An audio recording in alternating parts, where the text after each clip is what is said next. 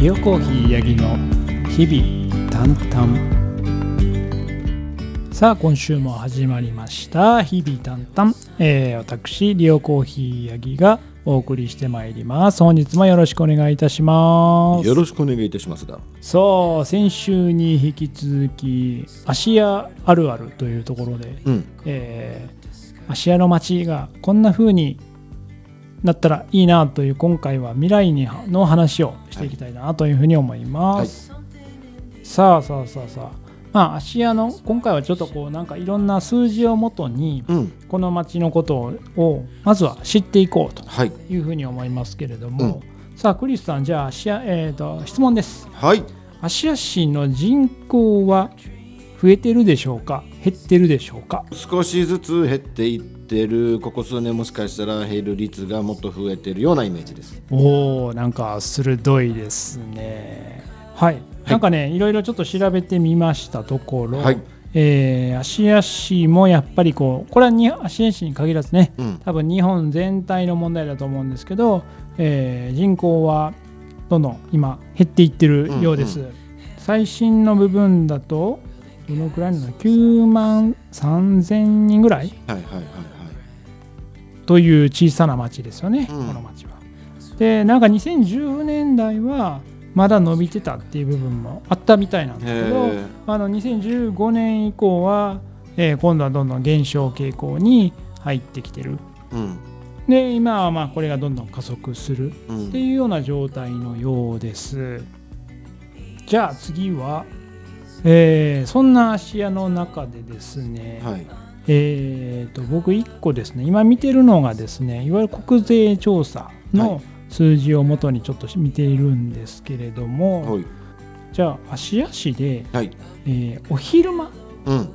にどのぐらいの人がいるのか、おーなるほど。そのうん。人口プラスで言うたら働きに来てる人入れてってことですか？数字は。いわゆる昼間のの人口。あそうかそうそうそうお勤めの方で例えば、えー、と芦屋に住んでるけど普段は大阪で働いてるっていう人もいいる、だろうし、ん。でそれは除外してですそねう。で逆の人もいますよね当然。うーん。そうね。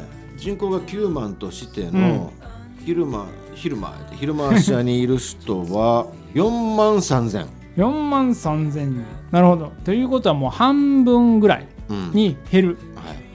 おおなるほどなるほど。えー間違いではないです。ほというか方向としては間違ってない、う、うんうん、要は住んでる人口よりもやっぱり昼間の人口の方が少ないみたいですね。うん。だいたい8万人ぐらい だいぶ行き過ぎたそうそうそう。さすがにあの4万3000まではあの減らないみたいですけど。なるほどね。うん、まあでもこれを考えると要は、えーお昼間日中の芦屋にこう生活している人がやっぱり少ないっていうことだと思うので。ただ1万人弱減ってるわけでしょ、っそうです。てことは働きに出てる人がうん。芦屋市内の全体の人口の中で、うん。まあ、地元の会社もね、まあ、多分後でこの話になると思うけど企業でいうと少ないわけじゃないですか、うんうんでもそんだけしか働いてる層がいないってことですか芦屋に。どうなんでしょうね。誰かちょっとこれを聞いてくれている芦屋市のお偉い方々が、うん。にこの辺の答えを聞いてみたいですね。ね これはもう今日でも電話して聞きますかね？本当に。市役所に。ね今週も市長聞いてくれてないかな、え聞いてたらとりあえず乱入してください。本当にそう今ふとねそれを思って怖いなと思って全体の言ったらもう10%ぐらいしか働いてるのがいないってなるとすごいなと思う。いやまあまあさすがに多分それはなないいないとは思うんだけどそのデータ上のねうんからくりだと思うんですが、そうそうそう。まあいずれにせよその昼間の人口が少ないっていうことは、当然町としてはまあやっぱり活力がないというか、うん。静かですよね。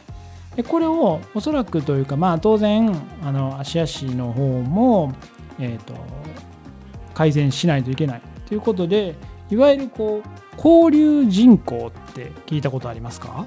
交流人口。はい、なんかね交流人口っていうのはなんか普段は芦屋に住んでないんだけど、えー、とどっかから観光で来るとか、えー、とななんかこう芦屋に用事があって来るとか、直接じゃないけど交流している人さっきのだから昼間の人口とはい。ほぼほぼイコールですよね。うんうん。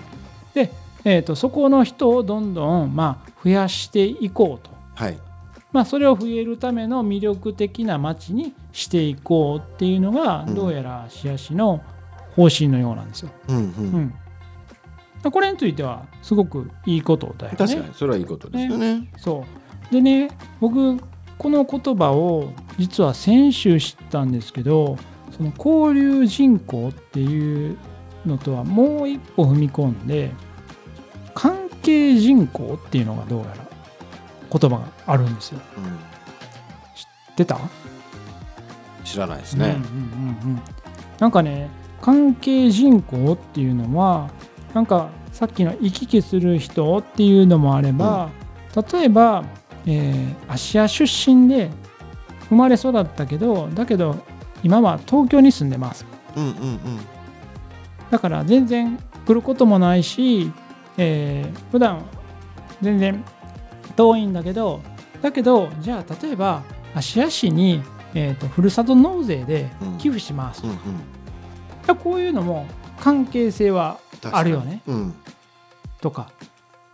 であるいはこうお勤めの方のその、えー、とさらに、えー、と親類とか、うんうん。えーとまあ、ご家族とかがいててさっきの交流人口ともまあ連動するんだろうけどそういう部分で間接的に何かこう芦屋市っていうところと接点があるうん。みたいなものを含めて要は、えーいわゆる住んでますじゃない。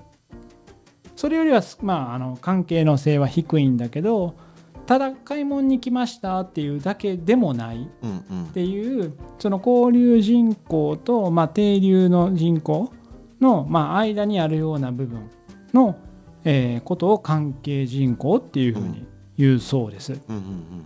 これ僕ものすごいいい言葉やなと思って、そう。今回調べててあのすごく勉強になりましたね。うん。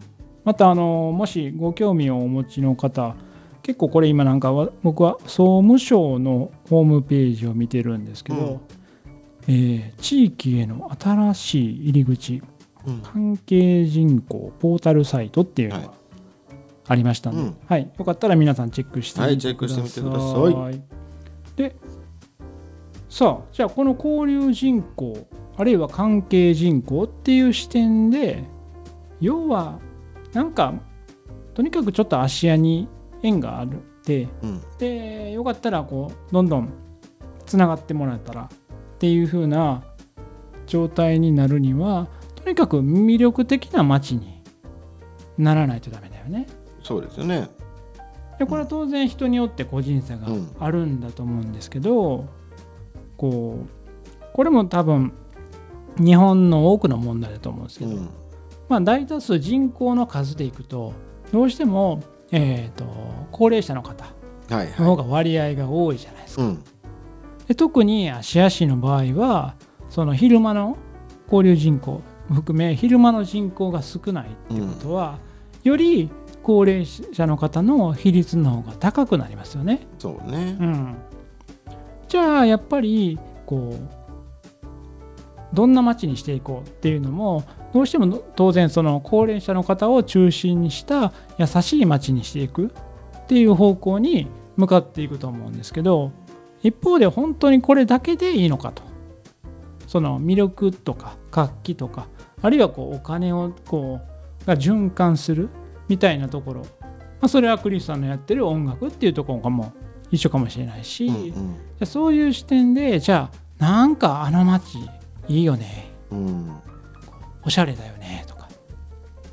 なんか、ね。いかっこいいよね。となんか行ってみたいよね。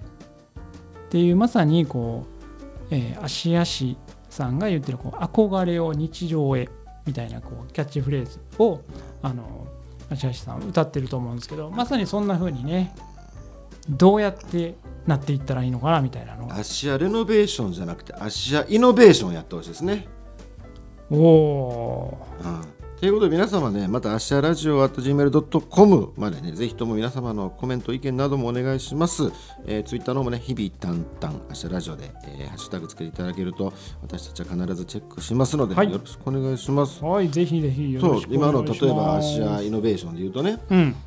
例えば、あまあ、何でもね硬いんですよこの町はい例えばじゃあ芦屋川もうちょっときれく整備して、はい。えー海の手前の方とかね。うん。あそこで例えば椅子出して、うん。えー、とカフェを出させて言ったらまあそのバルじゃないですけど、うん。ちっちゃな移動販売あの下でコーヒーショップみたいなの出させてあげて土日とかは、みんなが楽しめるようなことをするとか。おめっちゃやったらいいよいやまあそのねただ あれ結局その川自体の中の許可が今度兵庫県とかいろいろそのあれがあるじゃないですか。なるほどその辺が難しいと思うんだけれども、うん。もうちょっとそのやっぱりね神戸市も横浜もやっぱ山があって海があって、うん。えーまあいろいろ文化があって歴史がある町芦屋も僕はそうだと思ってるので、うん。そういうところでもっと川沿い阪急でも整備して、うんうん。そういう、あまあ、石畳にするじゃないけど、うん。そういうプチカフェちょこちょこヨーロッパの感じでねやったりとかして音楽が流れたりとかもう北の坂でたまにそういうなんだサーカスがやってるよううんな感じでね、うんうんやるとかどうでしょうか？いやーとてもいいと思うし逆になんかやれない理由探しみたいになっちゃうのかなと思うんですけど、うん。なんかそういうこうアイデアとか、まあ、いわゆるそのイノベーションっていうね、うん。今言葉をこう、うん。クリスが言ってくれたけど、うん本当こういうこんな風にしたらいいのにみたいなアイデアが多分ここの芦屋に住んでる住民の人たちはみんな持ってると思うんだよね。だからその声がなんかなかなかこうどこに言ったらいいのか分かんないとか。あるいはまあどうせ言ってもまあ伝わらへんやろ。みたいなのがあるかもしれないんですけどでもこれはね僕芦屋のこの小ささが逆に有利に働くと思ってるんですよなるほど、うん。だって少ないんだもん、そうすると一人の声の価値が大きいじゃない、ですね。うん、だからそれを例えば、えー、とまとめてじゃあ100人分とかじゃあまとめて1000人分みたいな形の声になったらそれって本当に実現できるんじゃないかなっていうふうに思うんですよ。これお金だけの問題であれば、うん。もう賢く例えば自分たちの特設サイトでうん。パーセンテージ取られずにうん。クラファンやるとか、うん。ちゃんとしたサイトのクラファンやるとかう、ん。でペティションみたいな感じでまあ何千人からね賛成賛成っていうのをもらうのは簡単だと思うんですよ。うん。あとはだからそのお役所さんのお偉いさんたちのちょっと頭がお固めの方々たちがうん。どういうふうに、ああ未来のこういうのもいいなっていうふうに思ってもらえるように持っていくかっていうところがねね。ネックでしょうね。だそれは多分ね一方で僕あの何名かあの芦屋市にお勤めの方とも接点があるんですけど、はい。もうね皆さんねめっちゃ働いてらっしゃいますよ。うん。本当にもう土日も休まずみたいな。要要は土日はもちろん休日なんだけど、うん。休日にプライベートで働いてる働いてるというかこう業務に携わっているみたいな感じのこともあったりするんで、はい。そういう意味でね皆さんものすごいこう献身的にお勤めしてくださってるなっていうふうにも思うんですけどなんか一方でやっぱりお金の予算のこととかあるいは最終的にそれを決めるのって議会っていうところがあるじゃないですか。うん。だからいくらいい案言ってなんか市の人が一生懸命作ってじゃあこれをやらせやりたいと思いますっていうふうに議会に持っていってもはい反対。はい、終了、ってなっちゃうとうん。意味ないもんね。